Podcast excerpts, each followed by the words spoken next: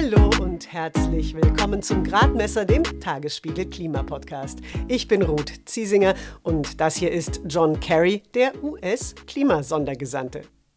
I am told by scientists, not by anybody in politics, but by scientists, that 50% of the reductions we have to make to get to net zero by 2050 or 2045, as soon as we can, 50% of those reductions are going to come from technologies that we don't yet have. John Kerry hat hier in der BBC über die technischen Möglichkeiten beim Klimaschutz gesprochen. Sinngemäß hat er gesagt, der Weg zur Klimaneutralität wird nicht so hart werden. Denn wir werden bis zum Jahr 2050 noch viele hilfreiche Techniken entwickeln, die wir jetzt noch gar nicht kennen. Und allein durch sie werden wir dann schon die Hälfte unserer Treibhausgasemissionen einsparen können, um so Klimaneutralität zu erreichen. John Kerry ist für diese sehr optimistische Aussage von Wissenschaftlern heftig kritisiert worden. Dabei bestreitet niemand, dass Technik und technische Entwicklungen eine Rolle spielen beim Klimaschutz. Schwierig wird es aber, wenn man sich zu sehr auf künftige Entwicklungen verlässt. Das ist auch einer der Gründe, warum die Idee, CO2 technisch wieder aus der Atmosphäre zu entfernen, teils auf ziemliche Ablehnung stößt. Um CO2-Entnahme oder Carbon Dioxide Removal, so der englische Fachausdruck, geht es in dieser Gradmesserfolge. Das CDR funktioniert auf natürlichem wie auf technischem Wege. Warum kaum ein Szenario des Weltklimarates mehr ohne Carbon Dioxide Removal auskommt und wo Deutschland da steht, darüber spreche ich gleich mit Oliver Geden, Leitautor des Weltklimarates. Vorher aber ist meine Kollegin Susanne Ehlerding vom Tagesspiegel Background Energie und Klima so freundlich und klärt ein paar grundsätzliche Fragen zum Thema CO2. Was genau ist denn das Problem, wenn durch das Verbrennen von fossilen Energieträgern, also durch Öl oder Benzin etc., immer mehr CO2 in die Atmosphäre gelangt? Mhm. Das CO2 reichert sich halt an in der Atmosphäre, langsam, langsam, langsam, immer nur so ein bisschen, aber das Gas ist halt äh, sehr klimawirksam, weil diese winzig kleinen Atome genau reagieren mit der Wärmestrahlung, die von der Erde nach oben geworfen wird. Also eigentlich kommt die Energie von der Sonne, dringt durch die Atmosphäre auf die Erde, wird vom Erdboden zurückgeworfen, nicht alles, aber ein großer Teil. Und diese Wärme wird von dem CO2 eingefangen und bleibt dann bei uns über uns und wärmt alles auf. Das ist das Problem. Also CO2 brauchen wir, sonst wäre es bei uns bitterkalt. Aber sobald es zu viel wird für das, wie wir gerade so leben und die Natur und alles, äh, dann wird es halt schwierig. Und das CO2, das geht dann halt auch nicht mehr weg. Also das, was wir in der Atmosphäre gepustet haben, das bleibt dann so. Ja, also das, äh, es gibt schon Prozesse, die das wieder binden. Also jede Pflanze braucht CO2 und macht da irgendwie Zucker daraus mit Energie. Äh, das ist wunderbar. Oder der Baum wächst. Aber das ist halt nicht im Gleichgewicht mit dem vielen CO2, was sie ausstoßen. Und ähm, die Natur leidet ja auch unter dem Klimawandel. Das sieht man ja schon. Der Wald jetzt in Deutschland zum Beispiel durch die Dürre der letzten Jahre verliert seine Funktion, CO2 aufzunehmen. Und deswegen muss man da äh, sehr vorsichtig sein. Man kann nicht einfach sagen, ja, ja, wir pflanzen dann Bäume und dann wird das alles schon. Und äh, auf ganz lange Zeitskalen ist es so, dass es gibt noch einen Prozess, der nennt sich Verwitterung. Und da wird CO2, wenn Gestein zerfällt, gebunden. Und über diese ganz langen geologischen äh, Zeitskalen kann aus unglaublich viel CO2 gebunden werden. Aber das dauert viel zu lange für unsere kleine, unsere kleine kurze Lebensspanne. Darauf können wir uns leider auch nicht verlassen. Okay, also ich verstehe diese natürlichen CO2-Senken, die sind eben stark begrenzt. Jetzt gibt's aber auch inzwischen technische Möglichkeiten, CO2 aus der Atmosphäre zu entnehmen. Mhm. Du hast ja selber mal so eine Filteranlage besucht. Climeworks heißt die, ist eine Schweizer Firma und die haben ihre Filteranlage auf Island stehen. Was passiert denn da und wie effektiv ist das? Ja, also so, das CO2 wird aus der Luft gesaugt, also das sieht aus wie so ein umgekehrter Ventilator und wird abgeschieden aus der Luft und dann mit einer Flüssigkeit vermischt und unter die Erde gepresst. Und das Tolle war, die haben gedacht, bis da unten sich das dann verbindet mit dem, mit dieser Lösung äh, zu ein, etwas Festem, irgendwie Kalkartigem. Das dauert viele Jahre und sie hat festgestellt, nein, es dauert nur zwei Jahre und das CO2 ist wirklich dauerhaft gebunden im Untergrund. Also die arbeiten zusammen mit einer Geothermiefirma, die äh, heißes Wasser aus der Erde holt, was sie ja in Island viel haben zum Heizen. Und die haben die sowieso die Prozesse, heißes Wasser raus, wieder zurück und da speist man diese Flüssigkeit einfach dann wieder mit ein. Und das hat wunderbar funktioniert. Die Sache ist nur, äh, die, diese Pioniere schaffen mit dieser Anlage 4000 Tonnen CO2 im Jahr und äh, wir auf der Erde stoßen etwa 30 Gigatonnen, also 30 Milliarden Tonnen aus. Und dann kannst du schon sehen, hm, ist wahrscheinlich schwierig, das auf technische Weise zu lösen, selbst wenn man sehr viele dieser Anlagen baut. Susanne hat es gesagt, die CO2-Speichertechnik steht noch ziemlich am Anfang und sie ist kein Ersatz für das Einsparen von Treibhausgasemissionen. Warum sie trotzdem eine Rolle spielt, das erklärt jetzt Oliver Geden. Wie geht es weiter mit der Europäischen Union? Präsidentschaftswahlen in den USA, EU-Parlamentswahlen, geopolitische Krisen und wirtschaftliche Schwierigkeiten. Wir suchen Lösungen für diese Herausforderungen. Am 19. und 20. März auf der digitalen Europakonferenz von Handelsblatt, Die Zeit, Tagesspiegel und Wirtschaftswoche. Über die Zukunft Europas sprechen wir mit Bundeskanzler Olaf Scholz, Wirtschaftsminister Robert Habeck und vielen mehr. Kostenlose Anmeldung unter europe20xx.de.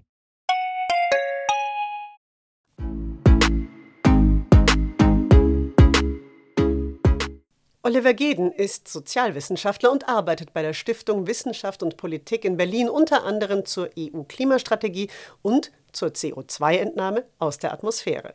Er weiß, wie Klimawissenschaftler und Politikerinnen denken, warum sie sich möglicherweise manchmal missverstehen und er ist Leitautor des sechsten Sachstandsberichts des Weltklimarates. Wir haben über Zoom miteinander gesprochen. Herr Geden, Sie haben mal sinngemäß gesagt, wenn man das Ziel der Klimaneutralität ernst nimmt, kommt man an negativen Emissionen, also an der Entnahme von CO2 aus der Atmosphäre, nicht vorbei. Warum ist es so? Ähm, das ist deshalb so, weil nicht ohne Grund das Ziel Klimaneutralität heißt. Man neutralisiert also was, nämlich Emissionen, die sich nicht vermeiden lassen. Wenn wir sagen, wir wollen auf Null Emissionen, meinen wir eigentlich netto Null. Einige Emissionen bleiben übrig, zum Beispiel aus der Landwirtschaft, äh, Methan, aber auch äh, Lachgas aus der Düngung, möglicherweise auch einige Industrieemissionen oder Luftverkehr. Irgendwas bleibt übrig und das muss neutralisiert werden mit Methoden, die CO2 aktiv aus der Atmosphäre ziehen. Sie beschäftigen sich ja für den Weltklimarat ganz konkret mit dem Thema Entnahme von CO2-Emissionen aus der Atmosphäre.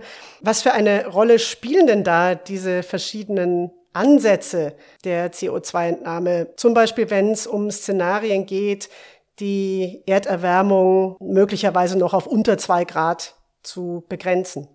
Ja, im Grunde genommen gibt es zwei, sagen wir mal, politische Anwendungen. Die eine, über die ich gesprochen habe, das Klimaneutralitätsziel, das Netto-Null-Ziel womit man grob gesagt Temperaturanstieg dann stabilisiert. Und weil wir aber global klimapolitisch sag mal, etwas spät dran sind, äh, gibt es die Idee, dass wenn wir bestimmte Temperaturgrenzen überschreiten, zum Beispiel anderthalb Grad, das ist recht sicher, dass wir das wohl überschreiten werden. Da hat auch der IPCC-Bericht vom letzten Jahr eigentlich deutlich gesagt dann könnten wir auch netto negativ werden, theoretisch äh, mehr CO2 aus der Atmosphäre ziehen, als wir noch in die Atmosphäre geben. Und dann könnten wir damit die Temperatur auch absenken. Und diese beiden mal politischen Funktionen werden auch durchgerechnet mit verschiedenen Methoden, die man einsetzen könnte. Äh, und während bei dem Klimaneutralitätsziel man sagen kann, okay, das haben ja viele Staaten schon beschlossen, Deutschland auch, äh, bis 2045, die EU bis 2050. Damit beschäftigt man sich, das ist auch sinnvoll, finden viele Beobachter und Beobachterinnen die Idee, man zieht irgendwann mehr CO2 aus der Atmosphäre, als man reingibt. Ein bisschen dubios, weil man auf diese Art und Weise sich eigentlich immer einreden kann, wir bringen das später alles noch in Ordnung. Wir sind jetzt noch nicht dazu gekommen, so viel zu reduzieren, wie wir eigentlich müssten beziehen quasi unser Budget und später ziehen wir das CO2 wieder raus. Man kann aber pragmatisch sagen, wenn wir die Entnahme von CO2 aus der Atmosphäre ohnehin brauchen, um auf Netto Null zu kommen, werden wir Erfahrungen sammeln damit. Äh, und wenn wir uns dann zutrauen, das weiter zu steigern, dann werden wir das sicherlich machen. Möglicherweise entdecken wir aber auf dem Weg dahin, dass es entweder nicht so leicht ist oder es Nebeneffekte gibt, die problematisch sind. So, man wird in dem Bereich Erfahrungen sammeln müssen. Klar ist aber, es geht nicht darum, beim Ausstoß von Emissionen so weiterzumachen wie bisher. Und wir bauen einfach eine zweite Infrastruktur auf, mit der wir das alles sozusagen wieder aus der Atmosphäre ziehen. Es ist völlig klar, auch bei solchen Zielen wie Klimaneutralität, in Deutschland geht es um 90 oder 95 Prozent Reduktion und dann um einen Rest, der ausgeglichen werden soll, um auf Netto Null zu kommen. Sie haben ja schon gerade angesprochen, was es so für Bedenken auch gibt im Bereich, gerade eben, wenn man über technische Entnahme von Kohlenstoffdioxid aus der Atmosphäre spricht. In Deutschland sind diese Bedenken glaube ich, ziemlich groß, eben weil man die Sorge hat, dass dadurch dann der Fokus auf das eigentliche Vermindern und Reduzieren von Treibhausgasen eben noch mehr in den Hintergrund rückt. Für wie berechtigt halten Sie denn so eine Sorge?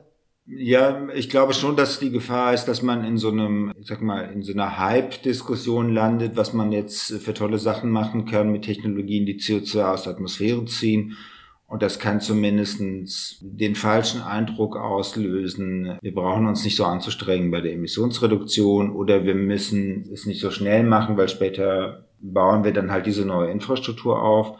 Und gleichzeitig ist klar, und das haben inzwischen auch Umweltverbände gemerkt und eingesehen, so, es lassen sich nicht alle Emissionen vermeiden. Und wenn das Ziel Null ist, dann lautet es Netto Null.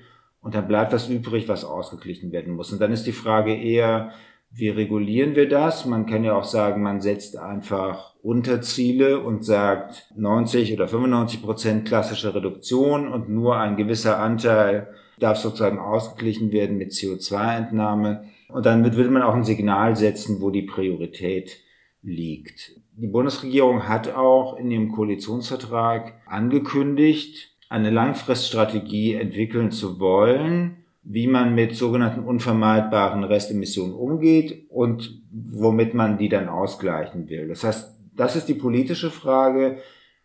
So erweckt es nicht den falschen Eindruck, hängen wir da nicht eine Illusion an? Und die zweite, immer etwas konkretere Frage hängt dann mit den Methoden zusammen. Welche würden wir denn auswählen wollen? Was passt sozusagen zur deutschen Energie- und Klimawende? Und gibt es bei bestimmten Methoden unerwünschte Nebeneffekte oder gibt es bei anderen die Idee, dass man, dass daraus auch ein Exportschlager werden könnte. Wie kann man es mit anderen, ich sag mal, Co-Benefits verbinden? Und das wird in, glaube ich, in, in unterschiedlichen Ländern auch unterschiedlich gelöst werden. Da, da sind wir noch nicht, aber das beginnt in Deutschland und der EU im Moment. Was ist denn Ihre Einschätzung? Was für eine Entwicklung im Blick auf technische Möglichkeiten halten Sie denn für realistisch? Gerade auch im Blick eben auf das, was Sie in anderen Industriestaaten auch schon beobachtet haben.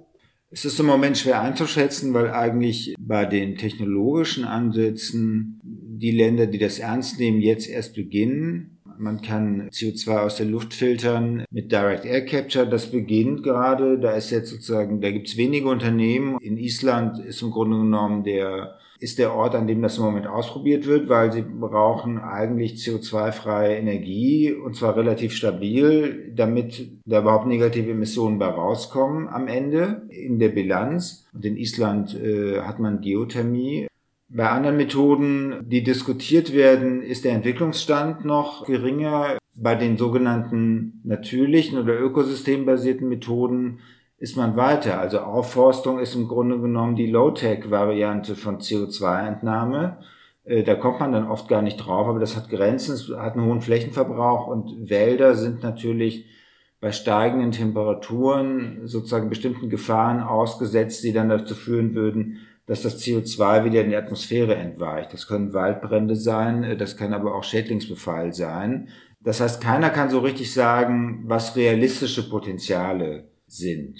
Direct Air Capture kann man sich vorstellen, das wäre im Grunde genommen Man muss nur die Anlagen produzieren. Da geht es eher um die Frage, wie kriegt man den Energiebedarf dieser Anlagen organisiert, weil es sehr aufwendig ist, aus der Luft äh, CO2 rauszufiltern, weil es ja nur in sehr, sehr, sehr geringen Anteilen in der, in der Umgebungsluft enthalten ist.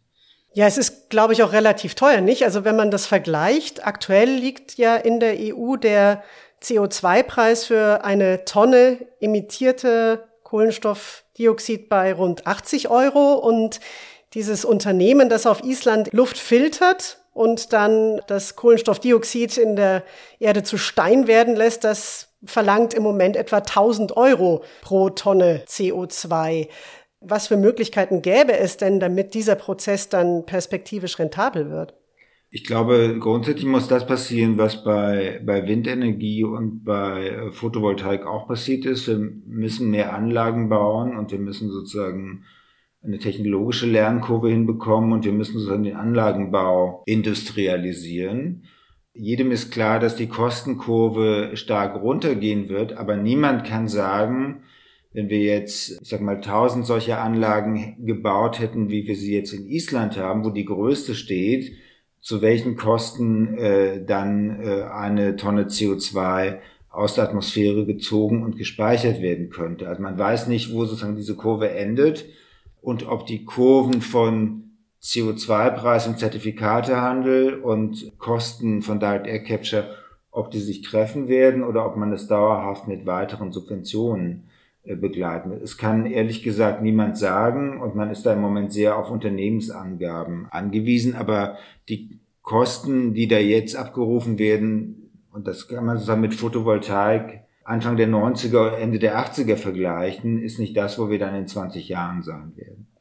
Sie haben es vorhin schon mal angesprochen. Deutschland hat sich ja selbst durch das Klimagesetz dazu verpflichtet, dass man im Jahr 2045 klimaneutral sein muss.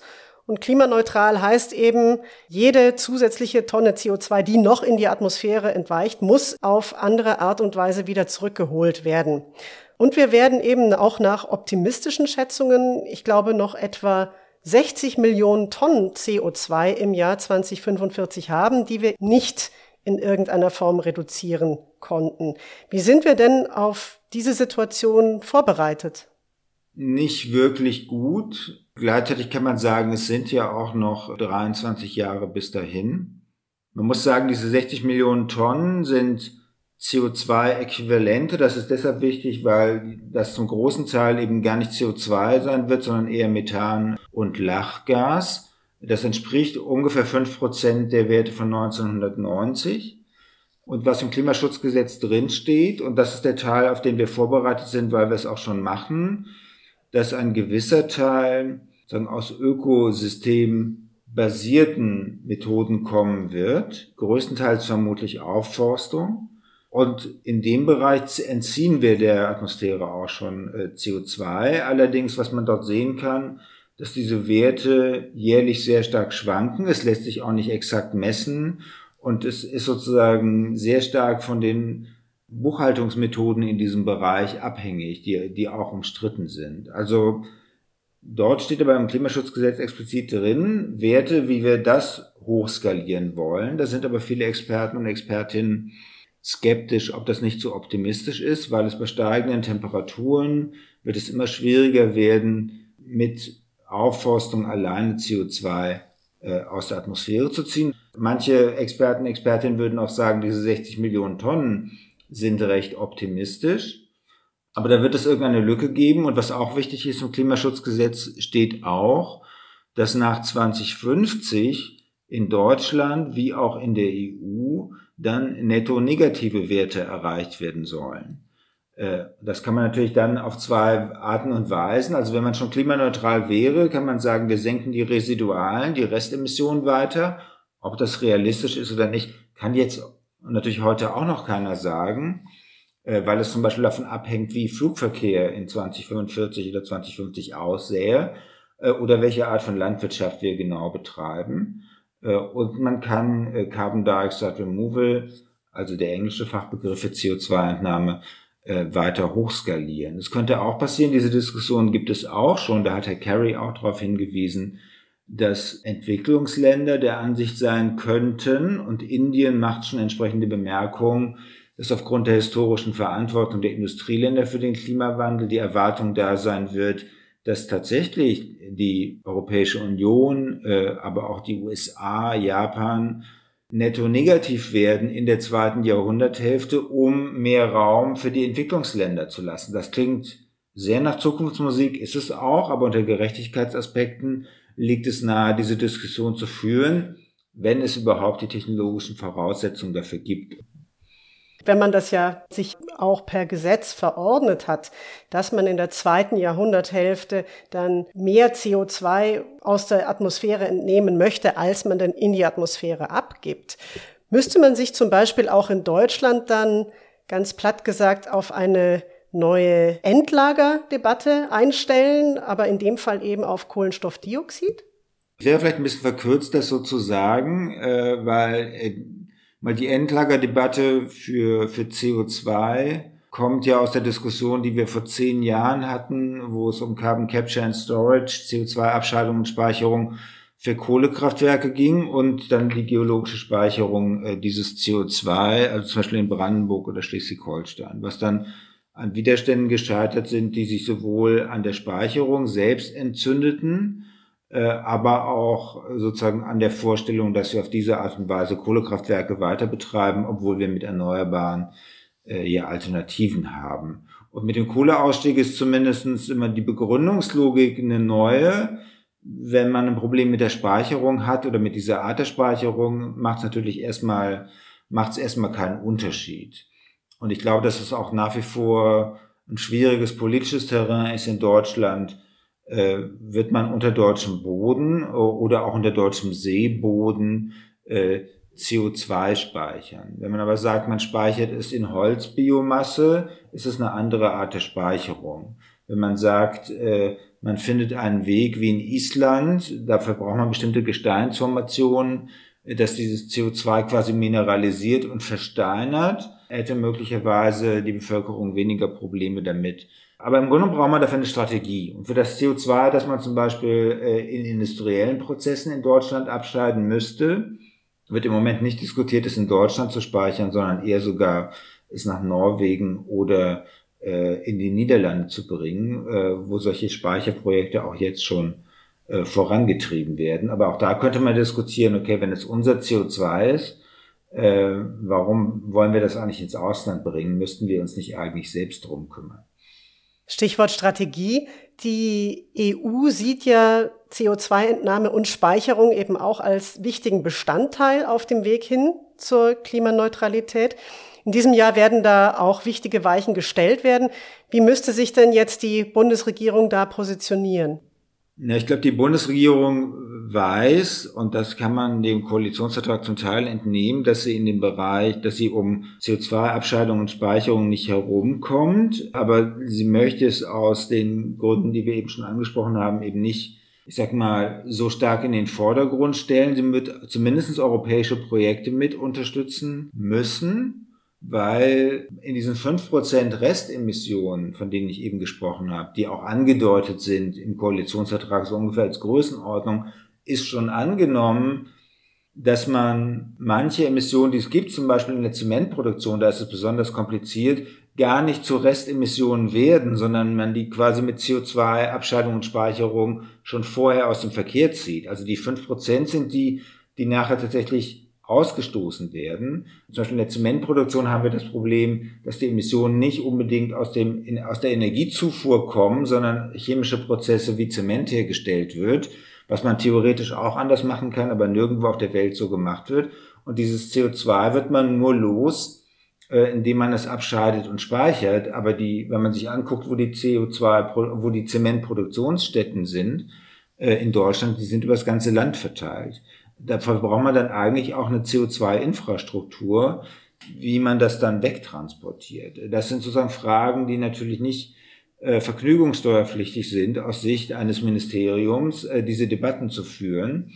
Äh, aber damit wird man sich beschäftigen müssen. Also man wird auch über CO2-Transportnetzwerke nachdenken müssen. Und ich glaube, da, da braucht es dann wie auch bei, bei Windenergieanlagen, aber auch Leitungen, äh, die Bereitschaft der Bevölkerung, aber auch regionaler und lokaler politischer Akteure zu sagen, ja, wenn wir das Ziel Klimaneutralität ernst nehmen und wenn wir keine anderen Prozesse haben, um Baumaterial zu produzieren in dieser Art und wenn wir Zement brauchen, dann müssen wir uns irgendwie um dieses CO2 kümmern. Äh, und das wird, glaube ich, der härtere Teil der Debatte, als zu sagen, wir bauen jetzt einfach Erneuerbare aus und stellen unser Energiesystem um.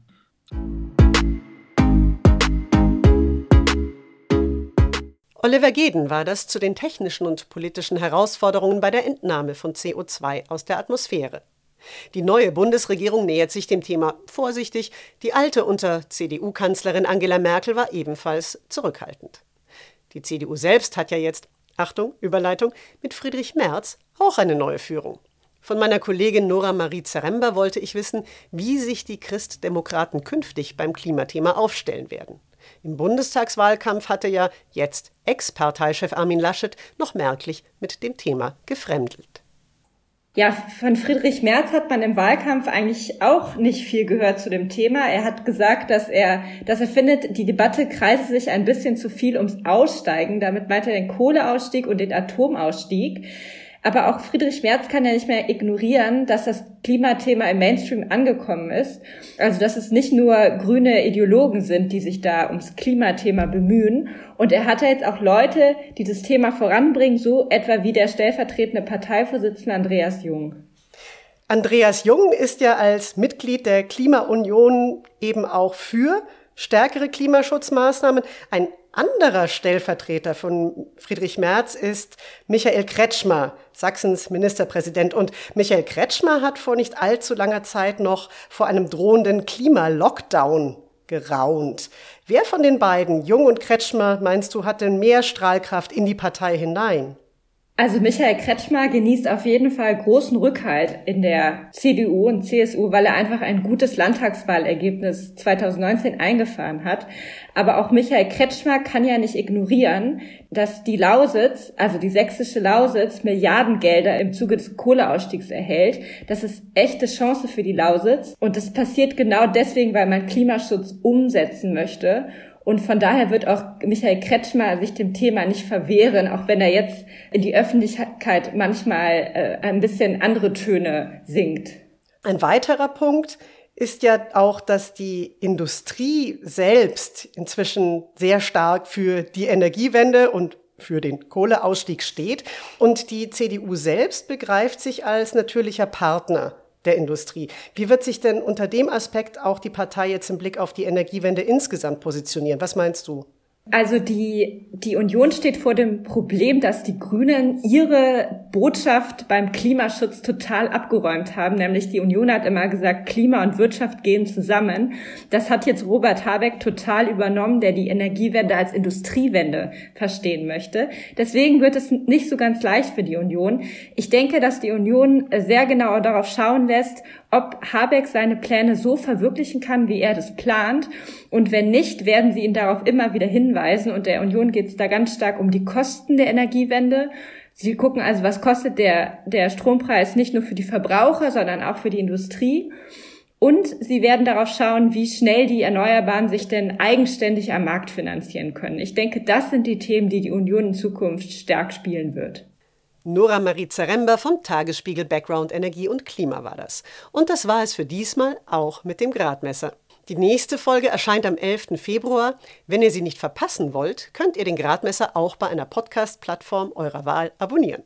Und wenn ihr uns in der Zwischenzeit erreichen wollt für Fragen oder Kritik, dann schreibt uns gerne an gradmesser.tagesspiegel.de. Wir freuen uns darüber.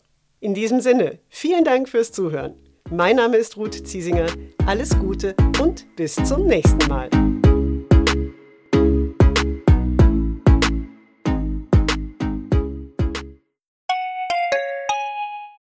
Wie geht es weiter mit der Europäischen Union? Präsidentschaftswahlen in den USA, EU-Parlamentswahlen, geopolitische Krisen und wirtschaftliche Schwierigkeiten. Wir suchen Lösungen für diese Herausforderungen. Am 19. und 20. März auf der digitalen Europakonferenz von Handelsblatt, Die Zeit, Tagesspiegel und Wirtschaftswoche. Über die Zukunft Europas sprechen wir mit Bundeskanzler Olaf Scholz, Wirtschaftsminister Robert Habeck und vielen mehr. Kostenlose Anmeldung unter europe20xx.de.